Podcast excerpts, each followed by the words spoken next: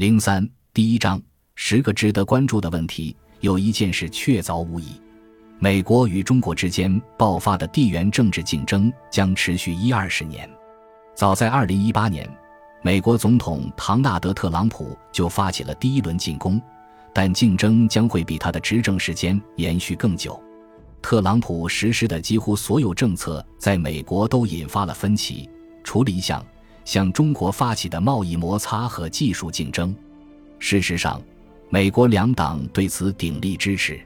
在美国政体中正弥散着一种强烈的共识：中国对美国构成了威胁。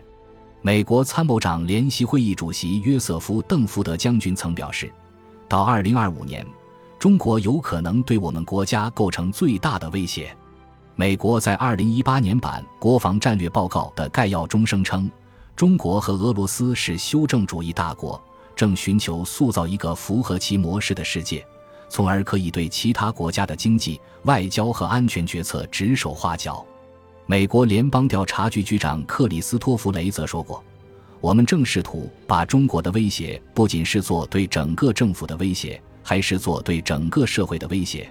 我认为美国社会需要对此做出反应。”就连乔治·索罗斯。一位曾花费数百万美元试图阻止特朗普当选的华尔街大佬，也赞扬了特朗普对待中国的立场。他曾表示，特朗普政府最大的，也许是唯一的外交成就，是对中国制定出连贯的、真正的两党合作政策。他还补充说，特朗普政府宣布中国为其战略对手是正确的。尽管美国的建制派在对待中国的立场上大都热情地支持特朗普，但奇怪的是，居然没有人指出，美国在尚未制定出一个全面的全球战略来应对中国的情况下，便与中国展开了这场较量，这可谓一个重大的战略失误。美国最伟大的战略思想家之一亨利·基辛格博士让我意识到这一点。我仍然清楚地记得，二零一八年三月中旬。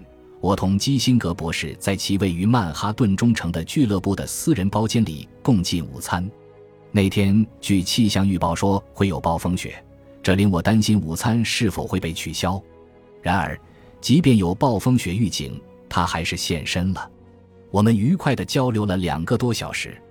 坦白说，他并没有明确地指出美国缺乏应对中国的长期战略，但他在午餐会谈中传达了这个信息。这也是他在自己的著作《论中国》中传达的重要信息。相形之下，当年美国是在深思熟虑后才卷入针对苏联的冷战的。乔治·凯南是制定美国对苏联遏制战略的主要战略家。他以笔名 X 先生在《外交事务》上发表了一篇著名文章，在该文中，他首次公开阐述了这一战略。这篇文章源自凯南于1946年2月发给美国国务院的一封长电报。这封电报是他担任美国国务院政策规划办公室主任这一要职时撰写的，而他的主要使命是制定长期战略规划。2018年9月至2019年8月，卡内基梅隆大学的基伦斯·金纳教授担任美国国务院政策规划办公室主任。2019年4月29日。